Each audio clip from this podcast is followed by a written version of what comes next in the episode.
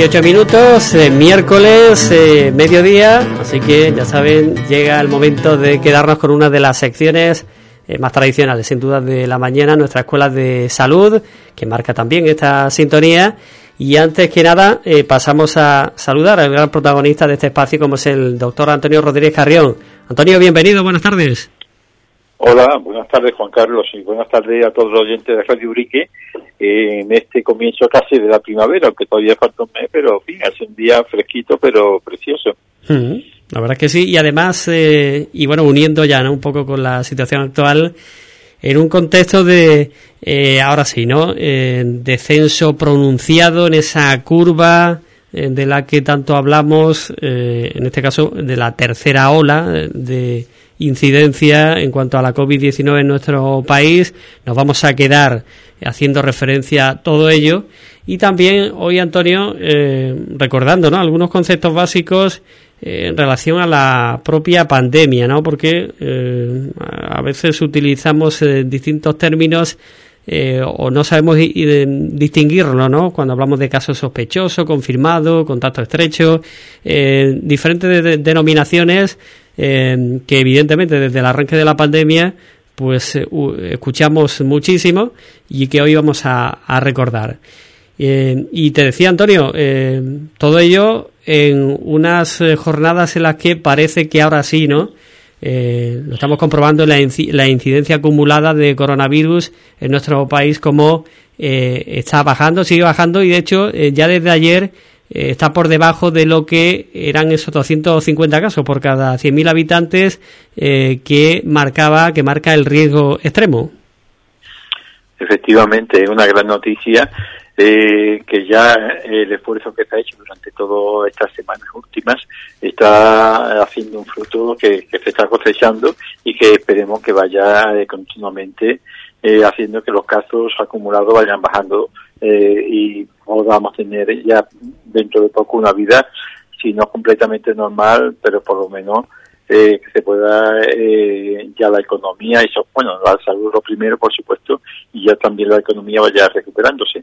Y también el ánimo de las personas. Eh, psicológicamente, yo creo que estamos todos un poquito tristes, apesadumbrados, ¿no? Porque vemos que esto ha durado demasiado y sobre todo las personas mayores o las personas con alguna discapacidad que han tenido que estar más confinados que los demás, eh, lo han pasado muy mal y, necesitan este, esta primavera, este aire eh, limpio que nos ha dejado la lluvia, este sol que ya no está alumbrando durante muchas horas, estos paseos que hacen falta en esta sierra tan bonita y yo creo que todo esto poco a poco va a hacer que volvamos a la normalidad.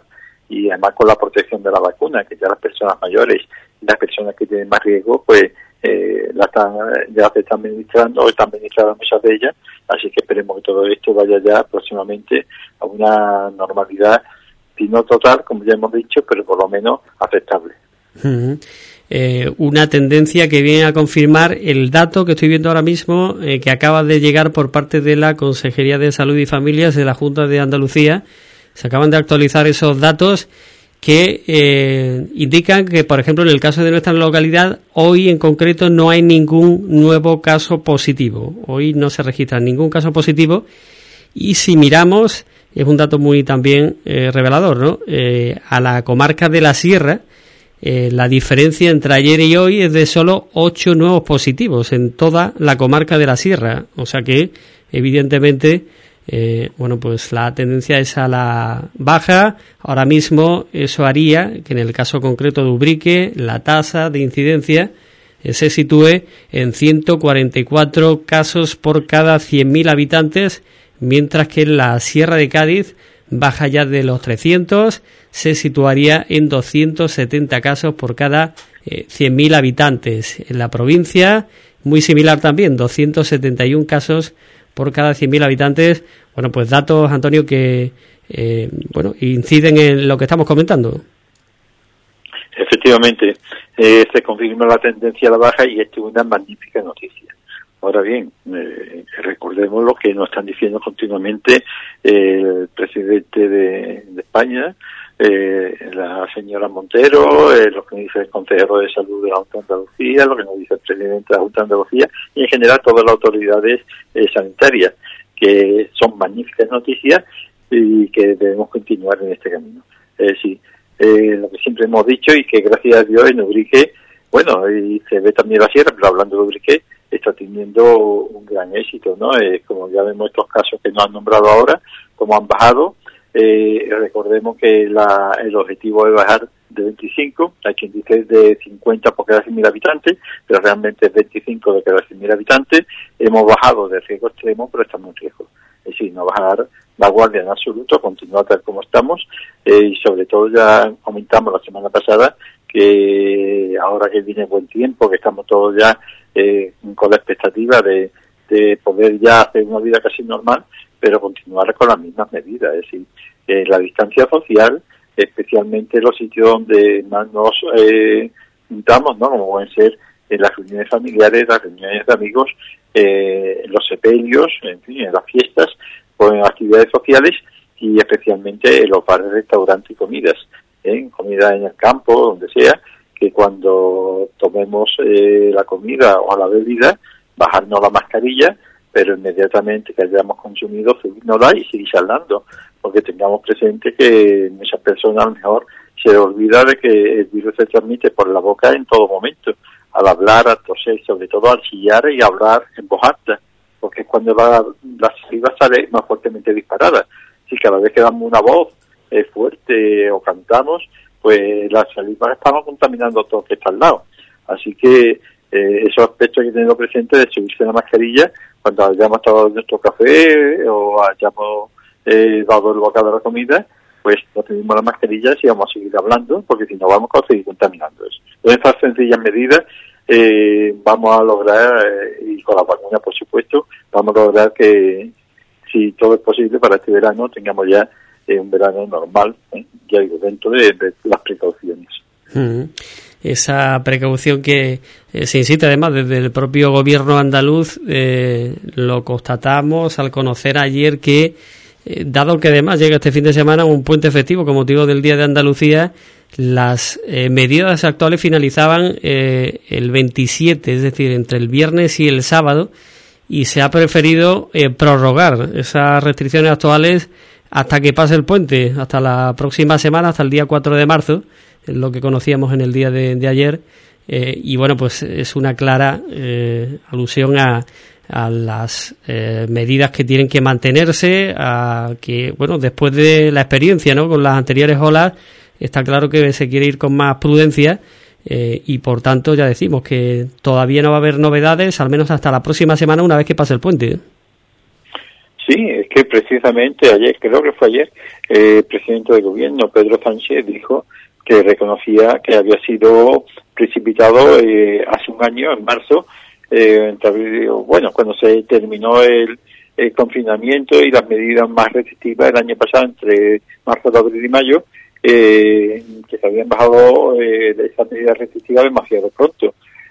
claro, había poca experiencia realmente con este virus, yo creo que fue a lo mejor, como siempre, los políticos que lo critiquemos mucho, pero realmente yo estoy totalmente seguro y yo creo que es la mayoría de todo el mundo que intenta hacerlo lo mejor. Unas veces no pueden y otras veces no saben. Eh, pero realmente la intención siempre es buena. Lo que pasa es que ante esta situación que es desconocida, pues todo el mundo pues, puede equivocarse, ¿no? Eh, yo primero y cualquiera, ¿no? Así que ahora no se quiere caer en el mismo error y mantener conveniente lo que hace el, este señor consejero de la Junta de de mantener, bueno, y el gobierno andaluz de mantener un poco más eh, los días, una mayor prudencia para evitar otra vez el efecto rebote y volver a subir.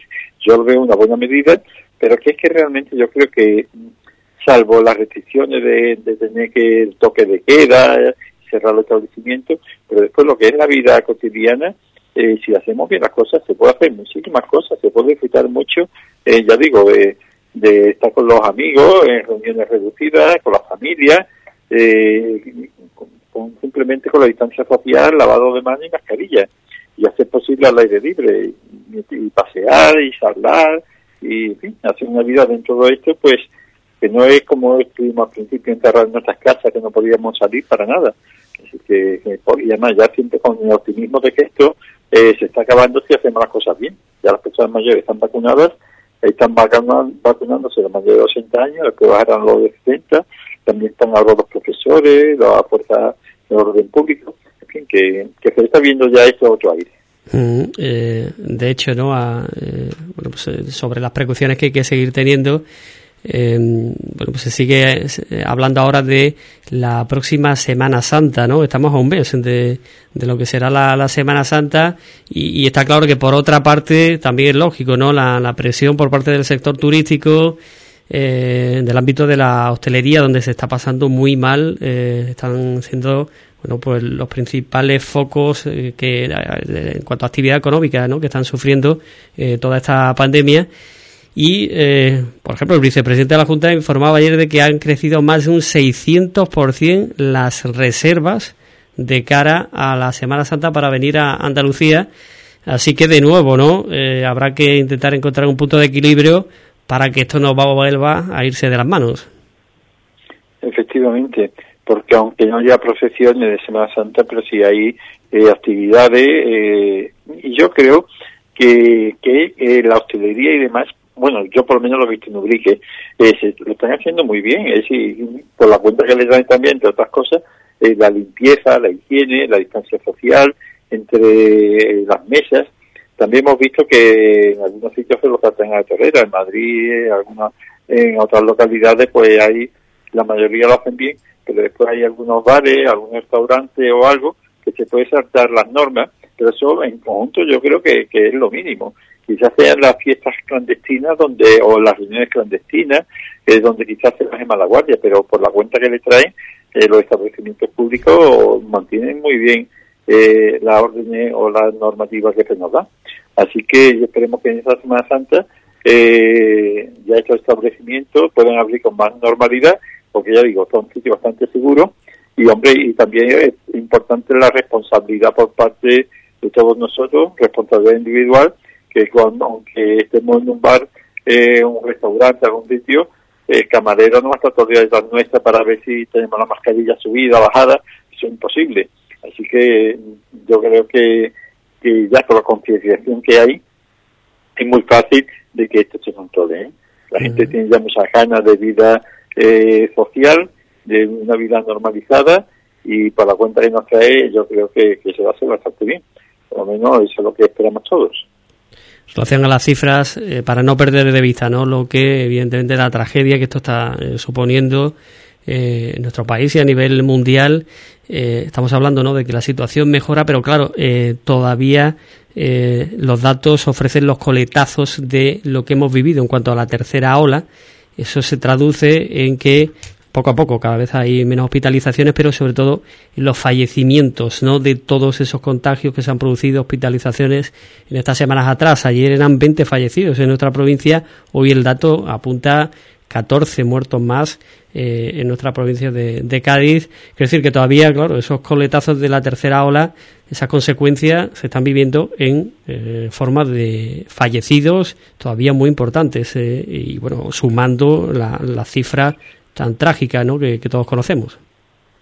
Es que efectivamente, es que los fallecidos que están contabilizando los últimos días corresponden a personas que ingresaron hace varios días, no a los que ingresos actuales eh, ni a la situación actual. Son personas que, como todo, empiezan por un síntoma, eh, ese síntoma aumenta con otros síntomas, se van agravando, dificultades para respirar, eh, empiezan a con dolor en el pecho, ingresan, pero eso no sucede, es muy raro que suceda en un solo día.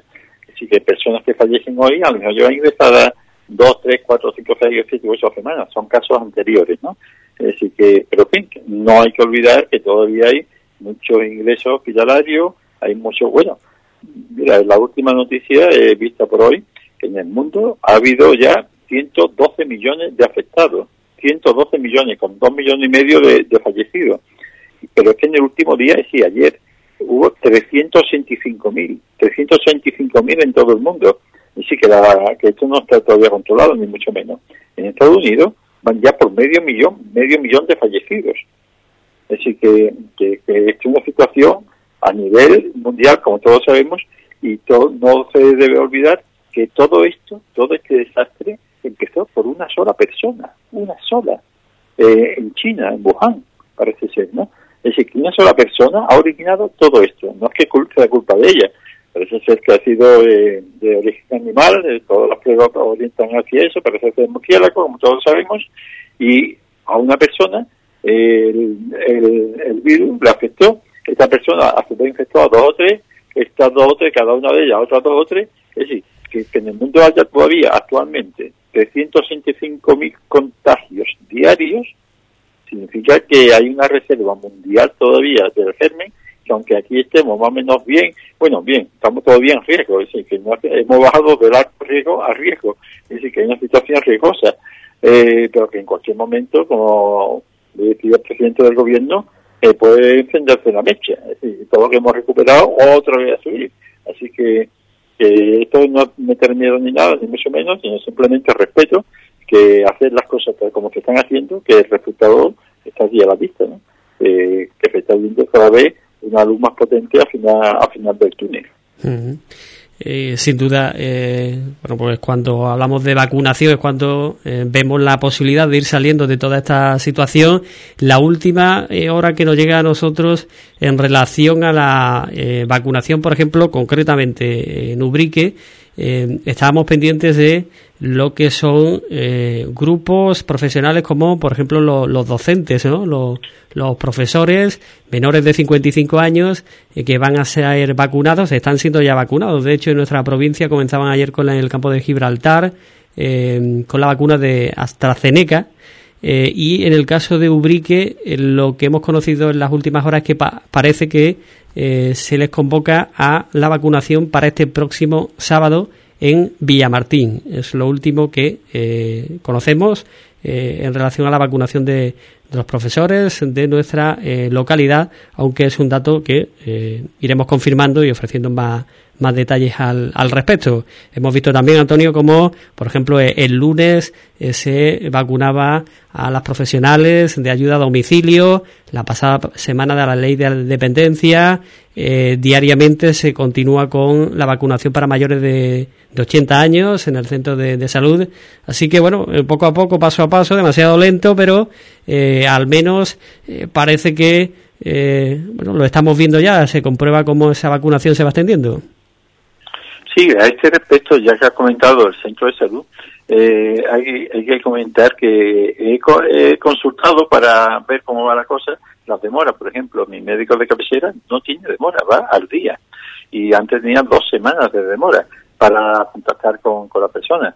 Es decir, esta es una consulta eh, telefónica, que no es una consulta presencial, pero claro, cuando el médico te llama, aunque sea una consulta telefónica, eh, a través del interrogatorio ya detecta si hace falta que vaya porque a lo mejor es una función que, mira, sí, continúa con el tratamiento porque la atención sigue bien, o continúa con esto porque los dolores me están diciendo que va bien, o mira, que la ecografía eh, ya ha salido completamente bien, puede bajar a recoger resultados en un sobre que te he dejado en, en recepción, por ejemplo. Todas esas cosas, eh, pero si él detecta vía telefónica pues, que, la cosa no va bien, porque le está diciendo, que yo todavía tengo eh, los dolores van aumentando o va a salir una manchita, pues lo más probable es que aunque sea una consulta telefónica, te des cita y pues mira, si puedes venir hoy o si puedes venir mañana a tal hora, y entonces ya sería una consulta presencial. Es decir, y esto sin demora o con muy poca demora. Todo esto mm, es una mejora. También he observado que la aplicación de Salud Responde a través del móvil, hay, y además lo he consultado con diferentes personas que trabajan en los centros de salud, que hay una nueva aplicación, dentro de la aplicación hay una nueva sección que es la consulta administrativa, que por ejemplo, para personas que tenían el teléfono fijo y han cambiado y lo han quitado ya porque se han pasado teléfono móvil, pues sepan que en el centro de salud, si no lo han comunicado, el que tienen es el teléfono antiguo. Y cuando le llamen para la vacuna, no le van a poder dar cita, porque no ha comunicado al centro de salud que se ha cambiado de teléfono porque ya digo, la cita por teléfono. Entonces, todas aquellas personas que eh, se han cambiado de número de teléfono por cualquier motivo, ya sea porque han cambiado de móvil y han cambiado de número de teléfono, o tienen uno fijo y lo han pasado a móvil, deben contactar con el centro de salud, lo pueden hacer por teléfono y decir, mire usted que yo es que he cambiado de número no hace cosa, me llamen para la vacuna cuando me corresponda y, no, y no van a poder contactar conmigo. Es decir, que es otra de las cosas. Y entonces en la aplicación hay un apartado que se llama eh, consulta administrativa, que es para ponerse en contacto con, con la administración, con los trabajadores que están en la administración y, decirme que yo era para cambiar el domicilio, que me he cambiado de domicilio, me he cambiado de teléfono, una cosa es cuestión del médico, y no hay que desplazarse al centro de salud, por lo que ello conlleva de pérdida de jornada laboral o de trastorno, o, fin, o tener que estar allí en cola, como otras personas en esta época de pandemia. Son adelantos que se están consiguiendo. Eh, yo no sé si esto ha influido el COVID, que se han tenido que poner las pilas más de uno para eh, los gestores para eh, optimizar los recursos, pero son ventajas que, que se van teniendo. Así que, eh, además, hay un teléfono también, como todos sabemos, un nuevo teléfono que ha salido eh, por parte de la Consejería de Salud, que para que cuando llamen desde el centro de salud o desde el hospital no aparezca un número de muchas cifras, que uno no sabe si eso es un teléfono raro para cogerte datos o para venderte algo, sino que sepamos que ese número es el número del, del nuevo número que te va a llamar de sanidad, es un número conocido, ¿no?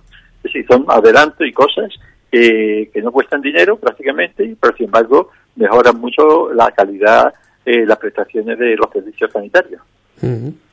Pues eh, nos quedamos con más cuestiones, como decíamos eh, antes, eh, dentro de lo que es el espacio de la Escuela de Salud en el día de hoy. Queremos recordar, eh, hacer hincapié ¿no? en conceptos básicos sobre la COVID-19. Es cierto que desde marzo para acá, eh, al final todos en mayor o menor medida nos hemos especializado en diferentes conceptos.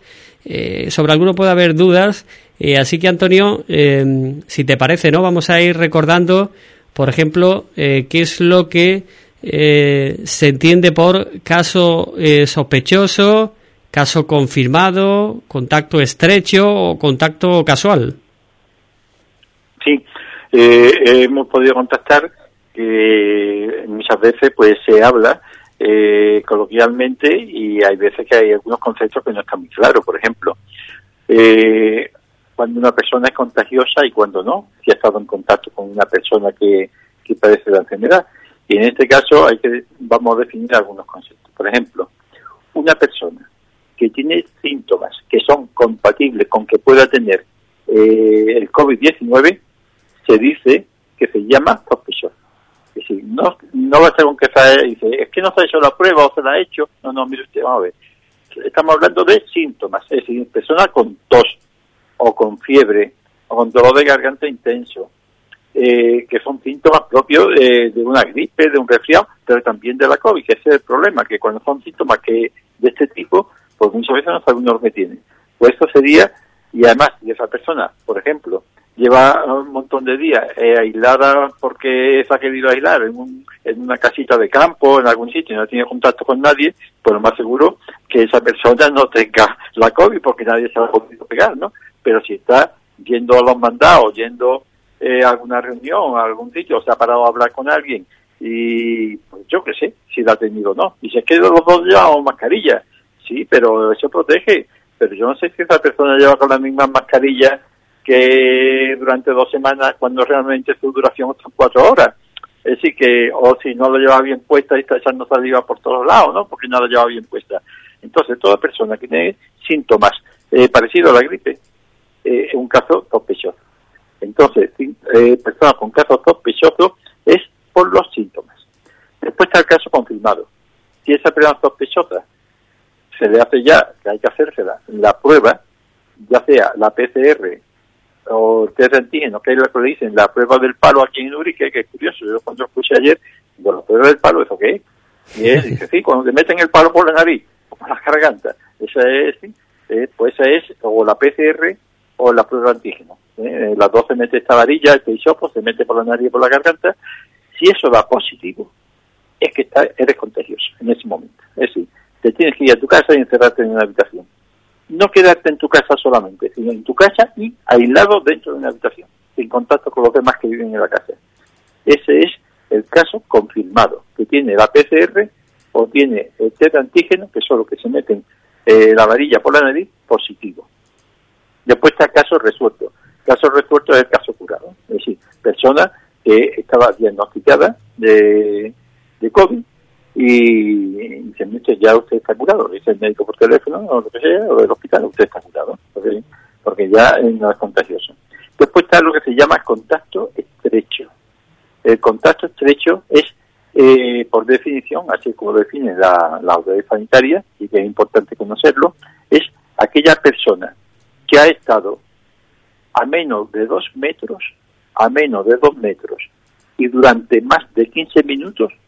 Durante más de un cuarto de hora, y sin protección adecuada con una persona que ha resultado positiva. Es decir, las condiciones son que esté a menos de dos metros durante más de 15 minutos, eh, eh, es decir, cercano a una persona y sin medidas protectoras adecuadas. Esto, por ejemplo, eh, alguien que está en un bar, está sentado al lado de otra persona, los dos con mascarillas, eh, pero están a menos de dos metros, porque dos metros en, una mesa de un bar es imposible llegar, dos mesitas cuadradas donde son cuatro personas. Entonces están allí, se sientan con sus mascarillas, se ponen a hablar, pero cuando le sirven el café o le sirven las tapas o le sirven lo que sea, se quita la mascarilla y ya no se la ponen hasta que no se van. Y a menos están media hora. Entonces resulta que estaban a menos de dos metros. Estaban sin mascarilla, es decir, sin protección y durante más de 15 minutos. Como una de ellas de contacto, de, positivo, porque empezó con fiebre, con todo lo que sea, las demás que tienen que ir a casa y aislarse y quedarse encerrado en la habitación durante 10 días. No sé si me he explicado, con Carlos. Sí, sí, perfectamente. Eh, y, esto es bastante frecuente, ¿eh? Es decir, lo que pasa es que muchos no están contagiados y no dan síntomas, pero basta con que uno vaya y ya se forma el lío. Porque como de uno positivo, los demás se tienen que ir la vista, los que estaban en la mesa. De hecho, al final... sí, es un lío. Y, no, y que la prevención, evidentemente, lo hemos podido constatar durante todos estos meses, ¿no? De este tipo de acciones individuales, de que se tomen en serio estos pasos, depende de que, eh, bueno, pues no se eh, produzcan esos contagios finalmente. Totalmente, pero es que además, ya digo, el contacto estrecho tiene que estar aislado. La familia no tiene por qué estar aislada. Es decir, mientras esa persona no te, mientras el contacto estrecho se anda, mira, resulta que yo estaba con fulanito tal y tal, he estado tomando café, estuve y media horita hablando, 20 minutos, 25, nos bajamos la mascarilla, no nos la subimos, y ahora resulta que era positivo y me han dicho que yo me tengo que quedar aislado. La familia puede salir dentro de la casa, no tiene que estar confinada. La familia o el contacto de un contacto estrecho no tiene que estar. Ahora bien, si una persona da positivo porque se ha hecho la prueba, esa persona que ha dado positivo, que es un caso confirmado, es decir, está más claro que el agua, eh, no hay discutida porque se ha hecho la prueba de la nariz, eh, esa tiene que estar aislada. Pero la familia tiene que estar en cuarentena, porque esté en un contacto estrecho. Esto es confirmado, le han hecho la prueba. Entonces la familia tiene que estar en cuarentena. ¿Qué es eso de cuarentena? Que la familia no tiene que estar aislada en una habitación cada uno, sino que la familia puede estar allí cada fin eh, haciendo vida normal sin salir a la calle para nada, ni a los mandados, ni, ni al colegio, ni a trabajar, nada. Es decir, el requerido positivo en una habitación encerrado. Los demás pueden andar por la casa, pero andar por la casa con cuidado, con sus mascarillas, mm, con lavado frecuente de manos, limpiando las mesas, los objetos cada dos por tres eh, y separándose uno de otro lo máximo posible. Porque no sabemos si alguno de ellos va a dar positivo dentro de un día o dos. Es decir, que aunque puedan estar dentro de la casa más o menos haciendo una vida, entre comillas, normal, pero todos con medidas de protección. Es decir, para que vean lo que es un lío de, estos, de esos casos, y sin poder salir a la calle. Dice, pero a nada, para nada, para nada, solamente en caso extremo de que tenga que ir al médico o tenga que hacerse una prueba de PCR eh, o algo, porque se dice, entonces su mascarilla, procurando mantener siempre la distancia social con los demás, aunque no tenga síntomas, pero como están en cuarentena, solamente pueden salir para ir al médico. Una, cosa muy especial. Es decir, que, que esto de la cuarentena no es ya salir a comprar Mercadona o a la tienda o al día o lo que sea, no, no. Eh, hay que quedar en la casa. ¿eh? Y la otra persona, y el caso confirmado, metido en una habitación y solamente sale para ir al baño, si es que no tiene cuarto de baño en su habitación, y con mascarilla y lavándolo todo cada vez que entra al cuarto de baño, limpiándolo todo, y si alguien entra a llevarle la comida a la habitación, con su mascarilla, sus guantes, es decir, que, hay que hacer las cosas bien, si no, pues después eh, toda familia puede pasarlo mal. Pues todo eso en torno a los casos sospechosos, confirmados, los contactos, tipos de contacto, estrecho, casual, etcétera. Eh, hacía referencia. Eh, ah, perdón, perdón, eh, Juan Carlos, el contacto casual es muy interesante. El contacto dice, bueno, hemos visto contacto estrecho, persona que está durante más de 15 minutos, a menos de dos metros y sin tener las precauciones. Pero ¿y contacto casual? Contacto casual es el que no cumple los criterios de contacto estrecho. Voy a poner un ejemplo. Personas que están trabajando en una oficina, en un banco, en una oficina de, de cualquier tipo, y resulta que la esposa de uno de los que están trabajando resulta positivo. Entonces, pues, si la esposa de, de, Juan ha resultado positivo, pues como Juan vive con, con ella en su casa, pues Juan es contacto estrecho de su mujer, como es lógico. Entonces, Juan sí tiene que ir del banco y aislarse. Pero los demás están en la oficina no, no tienen que guardar cuarentena. Es decir, los contactos del contacto estrecho no tienen que hacer aislamiento ni cuarentena, mientras que los contactos ¿eh? del, del caso confirmado, sí, es decir, es, decir, es, diferente, por eso es importante saber si es confirmado, es decir, que le han hecho la prueba, o simplemente ha, estado cercano. Es decir, que en este caso todo el, que tiene el marido o la esposa o el hijo que le ha dado positivo, todos tienen que quedarse en su casa en cuarentena, pero los demás que están allí no, porque son contactos de otro contacto. Todas estas cosas un poquillo complejas, pero que hacen. Sí, sí, no, y al final no nos queda otra que estar al tanto de todo lo que supone, porque de eso además depende eh, que esto se alargue más o menos la situación actual de la contribución de todos, ¿no? Eh, de eh, ser precavidos y, bueno, pues tomar las medidas necesarias en, en cada caso. Eh, Antonio, sobre los tipos de test eh, la COVID y la, eh, y la indicación ¿no? de, cada uno. Tipos de test que además han ido variando, lo hemos, comprobado desde el mes de, marzo para acá. Al principio apenas había, además. después han ido multiplicando, afortunadamente. Es más fácil que se realicen, ya se hacen de forma automática cuando hay sospechas. hay diferentes tipos. ¿Cómo podríamos resumir? Sí, resumiendo, hay que decir que hay fundamentalmente dos clases de test. Unos, unos test que nos dicen si somos contagiosos en este momento, es decir, que yo estoy usando microbios por la nariz y por la boca, cada vez que hablo, cada vez que respiro, y que puedo contagiar. Es un tipo de test que me dice si estoy contagiando, si soy contagioso ahora. Y hay otro tipo de test que me dice si yo ya he pasado la enfermedad o el contagio. Es decir, que yo a lo mejor eh, tuve un resfriado este verano y dije, oye, ¿qué resfriado que tuve yo? ¿Sería que yo estuve cercano? ¿Será que lo cogí o no lo cogí? ¿O estoy ya vacunado? Me hace lo he pasado y no me da cuenta y tengo ya anticuerpos y estoy como vacunado. Yo qué sé. Entonces ese se llama test de anticuerpos. El test, de anticuerpos eh, no te dice si ahora mismo está infectando o no. Para eso no sirve. Te sirve para decir si has pasado la enfermedad. ¿eh? Para eso sirve. Mientras que los test de por la nariz, bueno, los test de estos que te dicen si has pasado la enfermedad son esos que se hacen en sangre, ya sea eh, por un pinchazo en el dedo o por un pinchazo en la vena. Esos sirven para saber si has pasado la enfermedad. Ahora bien, el pinchazo en el dedo, vamos a decirlo ya, sirve de muy poco, ¿eh? tiene muchos errores, muchos falsos negativos y no se recomienda. Si tú quieres saber si has pasado la enfermedad, ¿eh? ¿eh? el test en la vena. Si te sacan sangre de la vena y el resultado está a, los dos o tres días. Es decir, que eso no sabe, este del dedo es un test rápido, pero que tiene poca fiabilidad y ya prácticamente no se hace. Si tú quieres saber si has pasado la enfermedad, te tienes que hacer con sangre en la vena. Y después está el test de la nariz. Aquí le dicen en Obrica el test del palo. Meterte el palo por la nariz o la varilla por la nariz y la garganta. Y ese test sirve para saber si en este momento está infectando. Y hay dos tipos. Es la PCR, que todos escuchamos en la tele y demás, la PCR, y el test de antígeno. ¿Qué diferencia hay entre uno y otro? El test de antígenos, ¿eh? este que además el test de antígenos se te da el resultado en 15 o 20 minutos.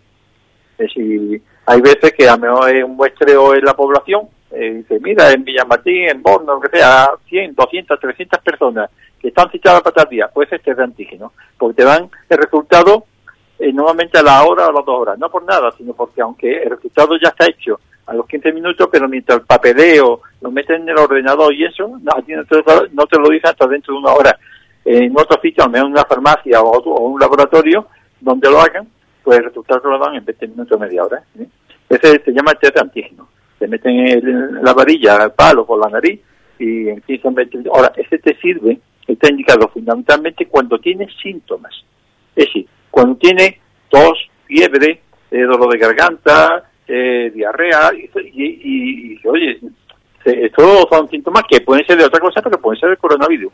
Para ahí, cuando te está dando síntomas, si no te da síntomas, si eres asintomático, hay muchos falsos negativos. Es decir, que, que, que ya que está bien y sin embargo está infectando. Es decir, bueno, entonces no es muy fiable. Pues es muy fiable siempre y cuando te dé síntomas. Y además, con una condición, de que sea en los primeros cinco días con síntomas.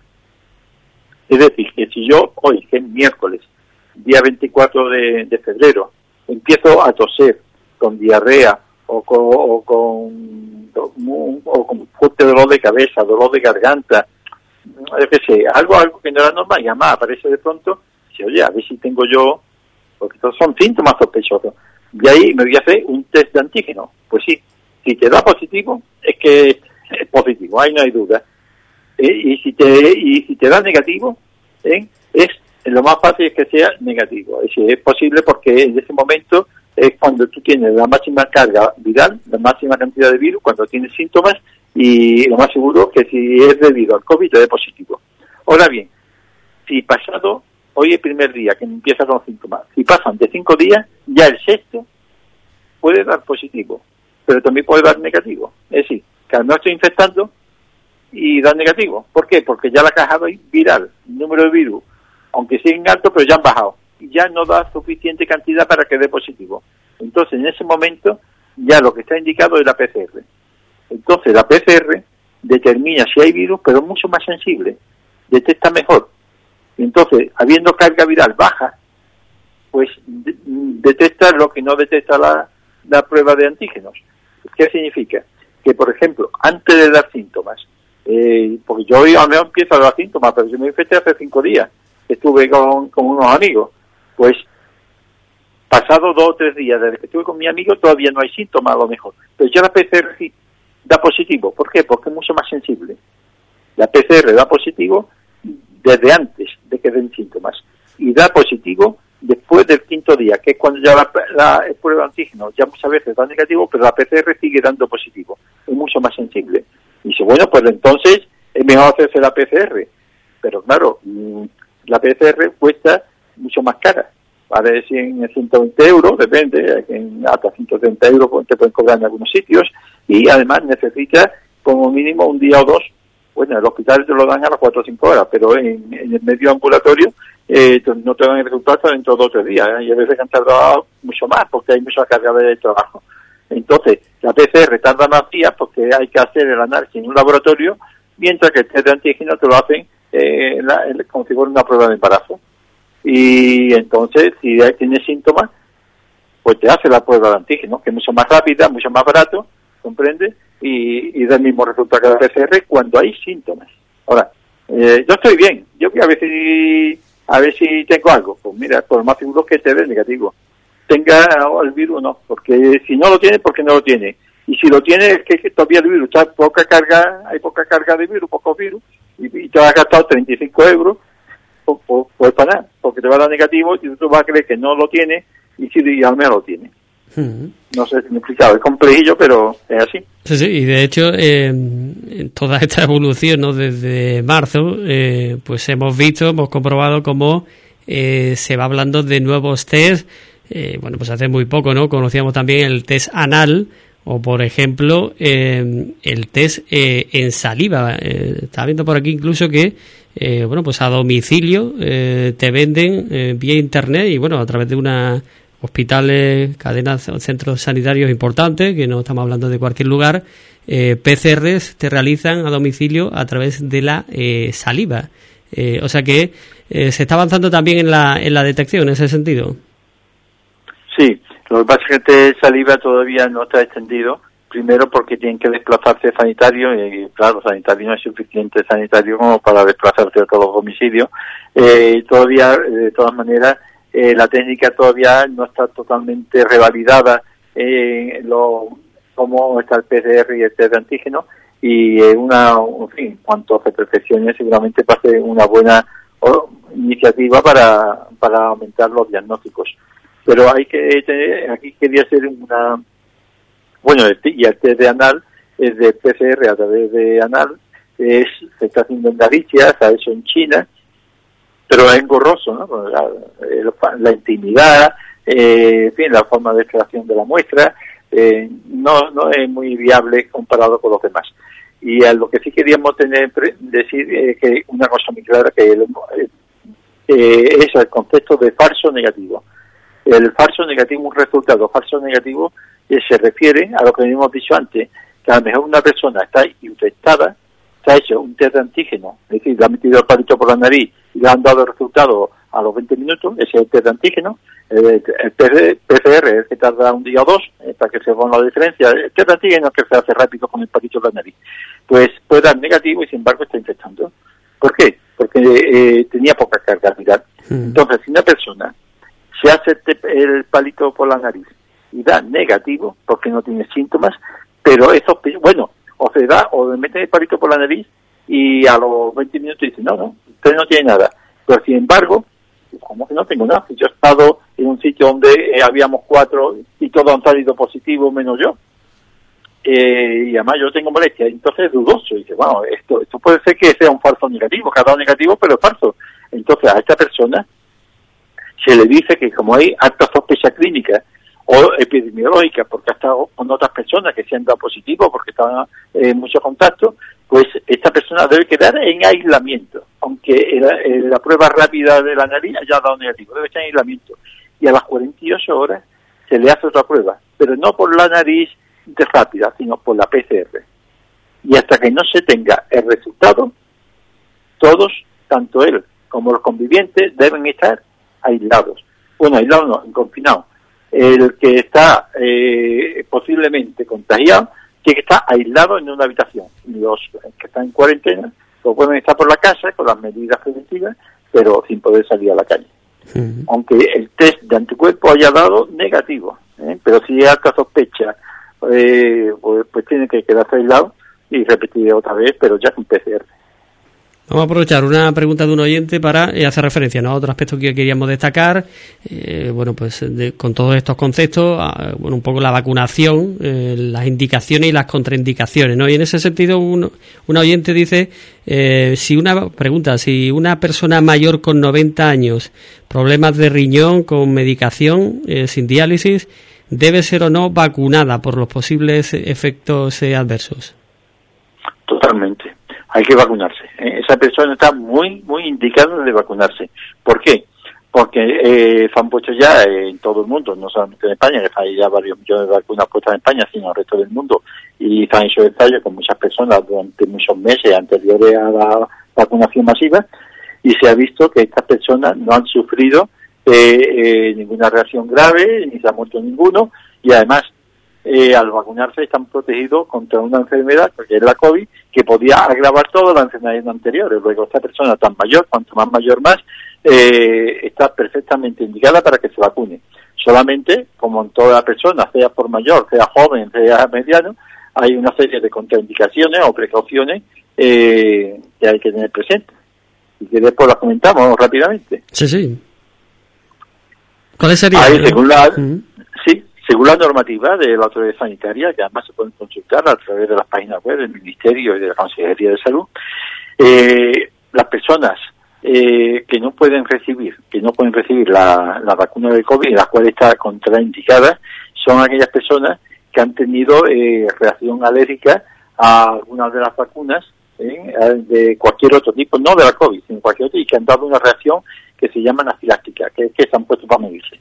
Y si alguna, alguna persona se ha puesto una vacuna y se ha puesto fatal, es decir, que en fin, que le han tenido que poner adrenalina porque dice, no, esa persona eh, no debe no debe ponerse porque, claro, no, puede que tenga un problema grave eh, en su sistema inmunológico y puede dar una reacción. Esas son reacciones que aparecen de pronto. ¿eh? Eh, también eh, son personas en las que ahora hay una serie de contraindicaciones eh, que muchas veces eh, queda uno en la duda, ¿no? Si está contraindicada, como en este caso de esta persona, por la edad. La edad, ya digo, no supone nada, ni las enfermedades previas, salvo, que digo, que tengan alguna reacción. Y hay unas cosas interesantes, como son, por ejemplo, que aquellas personas que tienen alergia a los animales, al pelo de, yo, de, del gato, del perro, de los caballos, en fin, que sea, alergia a animales, a lo, alergia a los alimentos, hay personas que son alérgicas a ciertos alimentos, o a los insectos, por ejemplo a la avispa, o a la goma, al látex, todas estas personas eh, no constituyen ninguna contraindicación, es decir, pueden recibir la vacuna. Estas personas serán alérgicas a los animales, serán alérgicas a los alimentos, eh, pero como no tienen relación con ningún tipo de vacuna, pues se pueden vacunar. Eh, no, son personas que no tienen relación ni con vacunas ni con medicamentos inyectables, porque esa es otra de las cosas si alguna persona ha tenido reacción alérgica fuerte a algún medicamento inyectable, que le han puesto alguna vez alguna inyección de antibióticos de cualquier otro tipo, de una reacción malísima de estas que, que se ponen para morirse, pues eso, eso hay que analizarlo aparte. Otra cosa, ¿quién se puede poner la vacuna? También son las personas que son alérgicas a los medicamentos administrados por boca. Es decir, si una persona eh, se toma un medicamento por boca y da la alergia, no tiene nada que ver, esa se puede, se puede poner la vacuna. ¿Eh? Eh, las que no se lo pueden poner son medicación inyectable, ¿eh? las que son cuando han puesto inyecciones. Igualmente, se pueden poner la vacuna a aquellas personas que no han tenido reacciones alérgicas o han tenido una alergia que no sea grave a, algún medicamento, aunque sea inyectable. Si una reacción un poquito alérgica que no se tiene que poner adrenalina ni a puesto también se pueden vacunar. también personas que tengan eh, cualquier otra otra otro cuadro de, reacción así eh, de cualquier otro tipo que no sea grave se puede vacunar ¿eh? que no esté relacionado ni con vacunas ni con medicamentos inyectables personas que, que hayan tenido una reacción grave pero que no sea ni a medicamentos ni a inyectables se pueden vacunar. De todas maneras las personas vacunadas debe haber precaución. Estas que han tenido alguna reacción a otra cosa aunque no sea medicamento y se quedan en observación durante 30 minutos porque uno dice, usted, yo una vez tuve un cuadro de alergia muy gorda, pero que no tenía nada que ver ni con alimento, ni con, ni con vacunas. Bueno, pues se queda aquí un poquito, se queda aquí sentada y la observamos por si acaso. Nada más. Esos son los tipos de precauciones que hay que tener. En cualquier caso hay que insistir, está claro, ¿no? Que esto al final es una cuestión personal, eh, que por el momento además no eh, se contempla obligar a, la eh, vacunación eh, pero bueno, es algo muy importante, ¿no? Y hay que basarse no en sensaciones eh, o en, miedos, eh, hay que basarse en los datos con los que se cuenta y, bueno, pues tener en cuenta los beneficios que supone la vacuna con respecto a los, las mínimas contraindicaciones o escasas que pueda tener, además en comparación con lo que puede suponer eh, infectarse, contagiarse y no saber si eh, vas a pasarlo levemente o vas a acabar en, en una UCI eh, intubado, ¿no? Totalmente, una vacunación que tenga algunos efectos molestos, que ya digo, no se ha descubierto hasta ahora ningún caso grave, solamente lo de la alergia, algunas personas que han sido alérgicas, yo digo, a inyectable o algo, eh, una alergia muy grave, muy grave, pero no ningún fallecimiento, ninguna otra contraindicación. Y el no ponérsela, pues supone, como tú bien dices, un riesgo de tener que al menos empeorar y ser grave y tener que terminar en el hospital en una, en una UCI o fallecer. Eh, también tenía que decir un pequeño detalle, y es que eh, si una persona que no es alérgica a nada, nunca ha sido alérgica a inyectarle ni a vacunas de ningún tipo, al ponerse la vacuna de la COVID, la primera dosis, eh, tiene una reacción alérgica muy grave, pues por supuesto no está está totalmente contraindicado ponerse la segunda. Es decir, no se puede poner la segunda, porque es que mm, eh, a lo mejor no es alérgica lo que es la vacuna sí, pero sí a las sustancias que van añadidas a la vacuna para conservarla, ¿no? A los conservantes. Entonces, eh, cualquier reacción alérgica a la vacuna grave contraindica una segunda dosis. Y si quiere, pues puede hacer un pequeño comentario sobre la vacuna de la embarazada, que muchas personas que, que están embarazadas se han puesto la vacuna sin darse cuenta o que la quieren poner o que o que tiene alguna duda, pues con dos tres comentarios yo creo que puede ser interesante, ¿no? Sí, sí, claro, eh, por supuesto. Pues pues vamos a comentarlo. Es decir, ¿qué, ¿qué pasa con la vacunación a la embarazada? Pues bien, se recomienda, ¿eh? con, porque ah, con los estudios que hay hasta ahora, y como todavía mm, no hay muchos estudios embarazadas, porque hasta ahora está contraindicada, como todo tipo de fármacos que todavía no está bien estudiados, pues de entrada por precaución no se recomienda. Se recomienda, por tanto, evitar, evitar quedarse embarazada en las dos semanas siguientes a la administración de cualquiera de las dosis.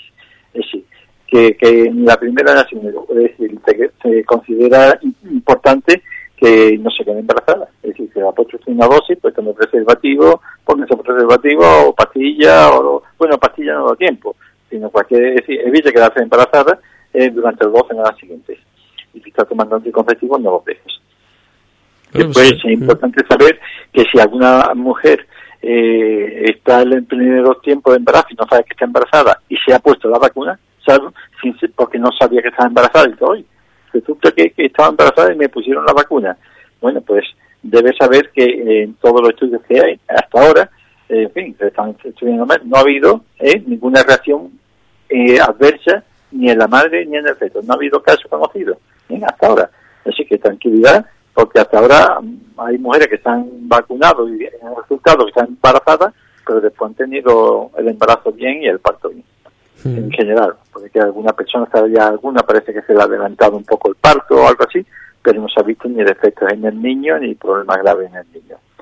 Y respecto también otro tema interesante, las personas que tienen trastorno de la coagulación o tratamientos con anticoagulantes, el Sintron, como sabemos, o las otras pastillas que más modernas que han salido, se pueden vacunar perfectamente. Y también las personas que se están poniendo las llamadas vacunas de la alergia y es que ahora llega la primavera y yo me tengo que poner la vacuna de la alergia o me la estoy poniendo, pues bueno, pues eh, aquí lo que único que hay que saber es que la vacunación eh, respecto a la vacuna de la alergia no hay que hacer ningún ninguna parada, es decir, que se la puede poner normalmente, no tienen que esperar nada, como si no se la estuvieran pidiendo. La vacuna de la COVID y la de la alergia pues no, no hay ningún problema, pero si es otro tipo de vacuna que no sea la de la alergia, por ejemplo, es que mete la vacuna del tétano, la que sea, en cualquier otro tipo de vacuna que no sea la de la alergia, se recomienda esperar al menos siete días desde la administración de la vacuna. Es decir, entre una y otra hay una semana de separación ¿eh? Eh, entre las dos vacunas. Eso es lo que se recomienda hasta ahora. Pues eh, estoy seguro de que has respondido a una importante tanda de preguntas ¿no? que podríamos tener todos en, en mente sobre diferentes situaciones, en este último caso en relación a eh, a las posibles contraindicaciones o en determinadas eh, situaciones de la, de las vacunas. Pues eh, nos vamos a quedar en este punto 10 minutos sobre la una del mediodía, como han podido comprobar. bueno, pues hoy, sobre todo recordando, precisando distintos conceptos en relación a lo que es la actual pandemia y, como no, también analizando la, la situación, afortunadamente, en esa tendencia a, a la baja eh, que como decíamos, eh, bueno, pues constata, por ejemplo, la notificación de hoy de la Junta de Andalucía en torno a nuestra localidad con eh, cero casos positivos. Hoy no se notifica ningún caso positivo en Ubrique y bueno, pues más que esto puntual, lo que supone es la evolución de los últimos 14 días. En los últimos 14 días, 24 casos positivos. De la, bueno, de ellos, la, el número de positivos en la última semana es de solo 7 eh, así que, bueno, pues eso hace que la tasa ahora mismo se sitúe en Ubrique en 144,5 casos por cada 100.000 habitantes. Con esta eh, noticia positiva, Antonio, nos vamos a quedar si te parece. Y nada, agradecerte como siempre que nos hayas acompañado. Te esperamos el próximo miércoles. Que si te parece, eh, Juan Carlos. Sí, sí, claro. Sí, un pequeño comentario. Decir que toda esta información que hemos dado es compleja, es mucho eh, y es difícil de retener. Me cuesta trabajo también decir que esto cuesta trabajo, son muchos detalles. Eh, pues hay una buena noticia y es que eh, posiblemente ya en esta semana, como ya comentamos la semana pasada, la guía básica sobre COVID que ha, elaborado el Observatorio de Salud y ya está terminada y está en fase de edición por Manuel Ramírez Ordóñez, que es buen máster del Observatorio de Salud, pues ya está terminada y va a estar a disposición de todos los ubriqueños todo esto que yo he explicado y mucho más eh, por escrito para que en cualquier momento eh, puedan consultarlo, leerlo los espacios y después una guía rápida que son de muy sencillas, muy fácil de entender, en plan coloquial, y que son de tres hojitas, pero en fin, ahí va explicado todo, como si diagnostica, la PCR, pero después hay un complemento que ya es un poquito para otras personas que también lo quieran, que eso será ya a través de un archivo, que lo pueden ver a través de o de, o de libro electrónico, o ya digo, a través de un archivo que se pueden descargar, y que es un glosario COVID, una especie de diccionario, en donde se aclara todas las palabras raras que utilizamos los médicos con el COVID, en, en lenguaje coloquial, y con enlaces a vídeos a, través de formato QR, eh, para que eh, con vídeos escogidos de los mejores profesionales eh, sobre esto y sobre imágenes y artículos de prensa también escogidos en lenguaje coloquial, pues puedan simplemente pasar el móvil por el código QR de esta relación que hay al final del diccionario y, tener información gráfica y con enlace al Ministerio de Sanidad y a la Consejería de Salud sobre lo último que vaya saliendo. Esto ha costado muchos días de trabajo, muchas horas. Yo creo que UNEA no ha dicho nada a través de Internet ni de eso parecido y para que esté disposición de todos los ubriqueños, ya digo, para mayor tranquilidad en los contextos, las ideas claras y que vamos a conocer a través de Radio Ubrique la semana pasada, pero que ya confirmamos que en esta semana seguramente estará ya y ya ha hablado con el ayuntamiento, con Virginia Bazán y con Benjamín y no hay ningún problema en el ayuntamiento será el colaborador que hará la edición escrita de, de, esta guía. Pues eh, parte de, además, como comentabas, parte de esa información, pues hoy eh, la hemos incluido. Es lo que Antonio ha estado destacando en estos últimos minutos sobre los conceptos en torno a la COVID. Bueno, pues es solo una parte de lo que podremos contar eh, dentro de, esa guía básica sobre, sobre COVID. Pues eh, estaremos atentos, por supuesto, en los próximos días a eh, ya la finalización eh, y ofreceremos más datos. Así que, Antonio, como siempre lo he dicho, muchísimas gracias. Un cordial saludo. Hasta el próximo día. Un abrazo.